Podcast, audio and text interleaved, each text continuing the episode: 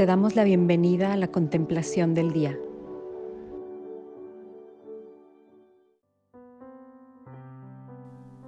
En el nombre del Padre, del Hijo y del Espíritu Santo. Amén. Hoy vamos a hacer una contemplación ignaciana del Evangelio según San Lucas, que corresponde a lo que celebramos el Domingo de Ramos. Está en Lucas 19, 28 al 40.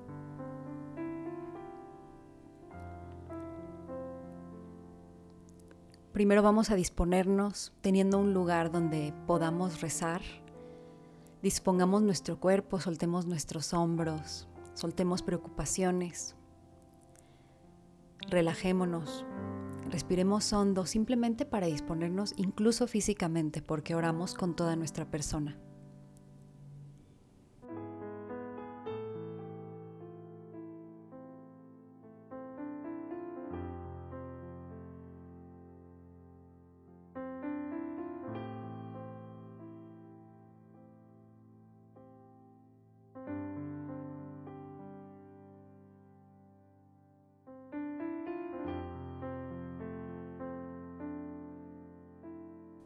Y habiendo dispuesto nuestro cuerpo, ahora vamos a disponer el Espíritu, pidiendo al Espíritu Santo que nos ilumine en primera persona. Espíritu Santo, ven a mi mente. Espíritu Santo, ven en este momento de oración. Espíritu Santo, te consagro en este momento mis pensamientos, mis facultades, mi mente, mi corazón, mi voluntad, para que sean tocadas por ti. Ven a mí, Espíritu Santo.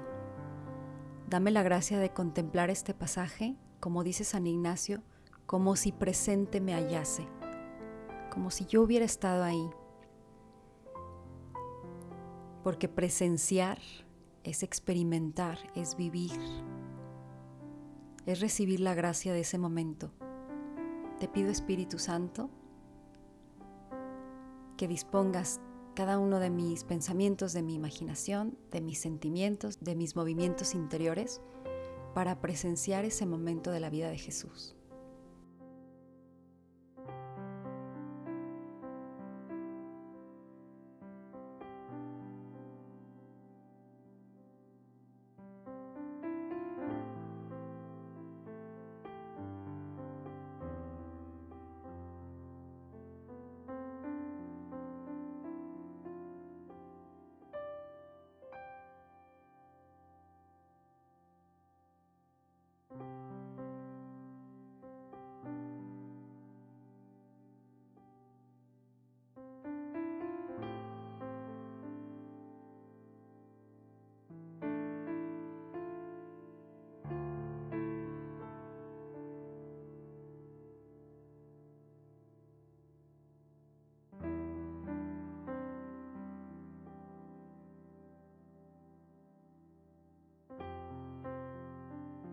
Y vamos a ir recorriendo este Evangelio, repito, como dice San Ignacio, como si presente me hallase, como si estuviéramos ahí. El evangelista San Lucas dice, en aquel tiempo Jesús acompañado de sus discípulos iba camino de Jerusalén y al acercarse a Betfagé y a Betania junto al monte llamado de los olivos, envió a dos discípulos. Vamos a detenernos ahí Jesús simplemente va acompañado de sus discípulos, iba camino de Jerusalén, el centro religioso de esa época. ¿En qué tono irían? Vamos a poner nuestros ojos y nuestros oídos, incluso nuestro tacto, a lo mejor en el clima, en el aire, en lo que se siente, sin sobreesforzarnos, naturalmente, simplemente situarnos en esa escena. ¿Cómo van los doce discípulos? Y va Jesús, camino de Jerusalén, junto al monte de los olivos. ¿En qué tono van?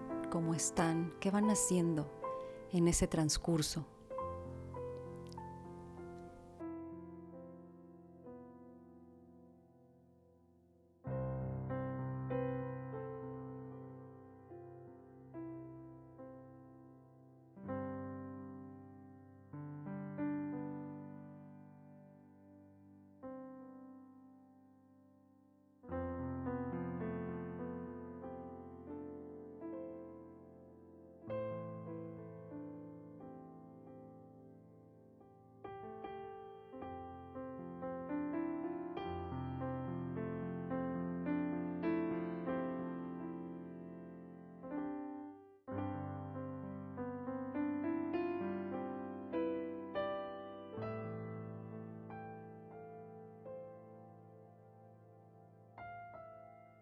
Iban de camino y el Evangelio dice, Jesús envió a dos de sus discípulos diciéndoles, vayan al caserío que está frente a ustedes. Al entrar encontrarán atado un burrito que nadie ha montado todavía. Desátenlo y tráiganlo aquí. Si alguien les pregunta por qué lo desatan, díganle el Señor lo necesita. Bien, vamos a poner ahí nuestros sentidos. Están los doce, pero Jesús fija su mirada en dos de ellos y les dice, vayan al caserío, ni siquiera era un pueblo, era un conjunto de casas que estaba por ahí. Vayan al caserío que está frente a ustedes. Al, entrar encontrarán atado un burrito que nadie ha montado. Desátanlo y tráiganlo aquí. Si alguien les pregunta por qué lo desatan, díganle, el Señor lo necesita. ¿Cómo reaccionaron esos dos discípulos? O imagínate tú cómo hubieras reaccionado si te dice, ve, desata el burro y tráetelo. No les dijo, paguen por el burro, pidan el burrito. lo van a encontrar, lo desatan, lo traen y digan que el Señor lo necesita. Así que vamos a aplicar el método de San Ignacio, ver a las personas que dicen y qué hacen. Ve a cada uno, ve a Jesús como les dice esas líneas. Ve a los dos discípulos que recibieron la orden y ve a los otros diez. Velos, qué dicen y qué hacen. ¿Cómo reacciona cada uno? ¿Cómo reacciona Jesús, esos dos y esos diez que están alrededor ante esta instrucción un poco rara de Jesús?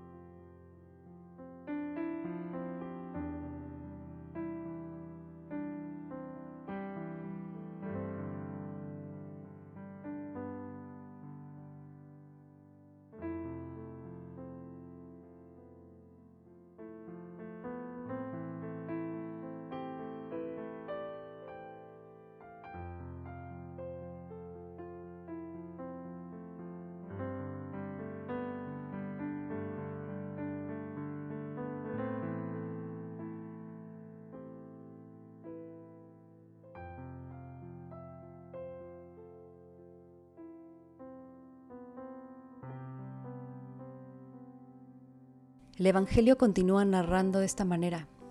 Fueron y encontraron todo como el Señor les había dicho.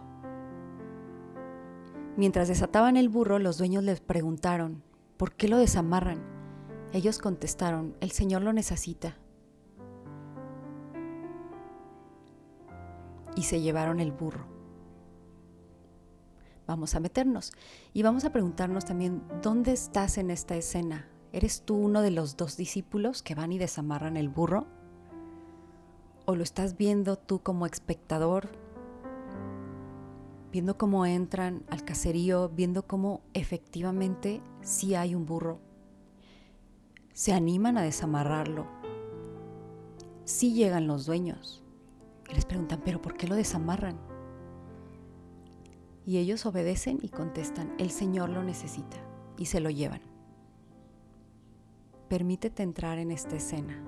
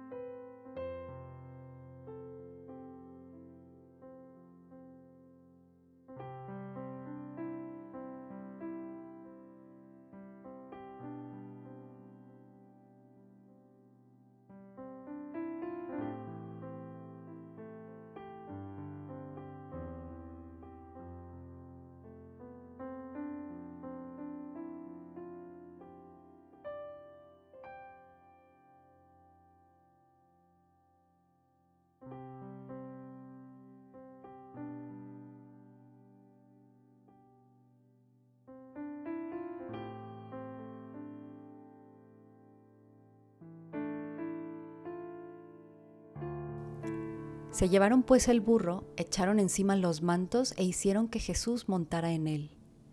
Vamos a observar también a los discípulos. Regresan a donde está Jesús, de camino de regreso a donde está Jesús, irían hablando, irían en silencio desconcertados por lo que estaban haciendo. ¿Cómo irían esos discípulos llevando al burrito a donde estaba Jesús? Y llegan con Jesús, ponen encima los mantos y Jesús monta en él. Es la primera vez en todo el Evangelio que vemos que Jesús no camina en medio de sus discípulos y con sus discípulos como siempre. Es la primera vez que Él sube a un animal y que Él entra de una manera diferente que los demás. Observa esa escena, observa cada una de las personas que dicen y que hacen.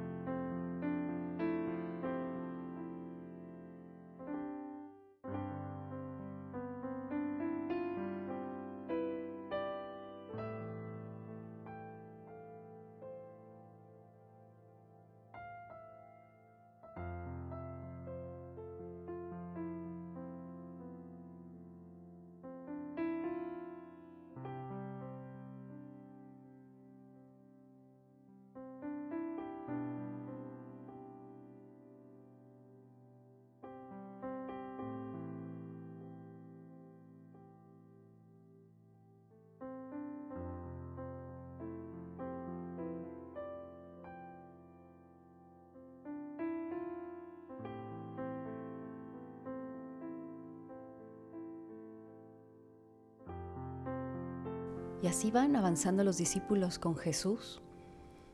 Y dicen las líneas del Evangelio de San Lucas. Conforme iba avanzando, la gente tapizaba el camino con sus mantos. Simplemente quedémonos con esa línea.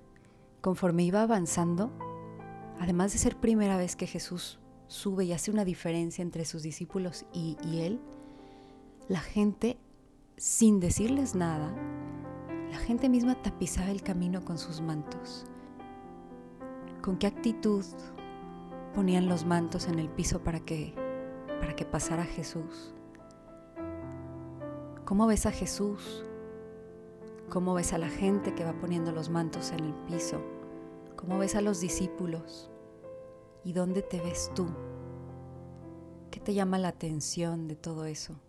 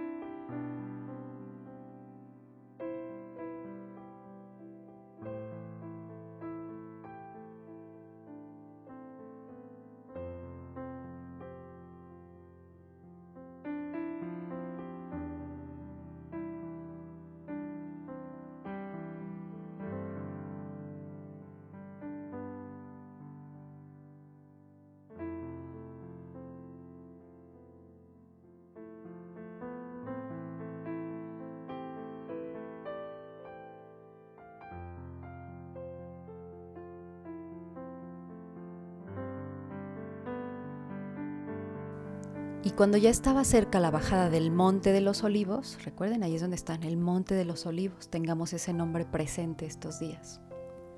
Cuando ya estaba cerca la bajada del Monte de los Olivos, la multitud de discípulos, subrayó multitud, ya no eran solo los doce, la multitud de discípulos entusiasmados se pusieron a alabar a Dios a gritos por todos los prodigios que habían visto, diciendo, Bendito el Rey que viene en el nombre del Señor, paz en el cielo y gloria en las alturas.